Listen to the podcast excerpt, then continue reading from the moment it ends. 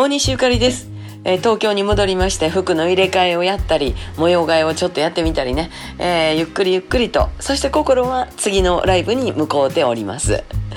えー大阪に戻ってた時にねあの韓国食材のお店があったんでちょっと寄りましてあのキンパ用の海苔とかあとチャプチェ用の韓国春雨とかあと長細い形してるキンパ用のたくあんとかそんなん買うてね。さあもうどうしようかないつしようかな思って今日あ今日やってまえと思って、えー今日はキンパとチャプチェが、えーメニューでした。もうお腹パンパンになりました。作る時もねなんか食べたいイメージとかちょっとした記憶をたどって作るんですけどまあなんとかなりますわね、えー美味しくいただきました。次回は11月12日なんば大阪100ジャズライブ。そして20日はフットロックビアーズで南スマイルミュージックフェスティバル、えー両方ともフェスですフェス。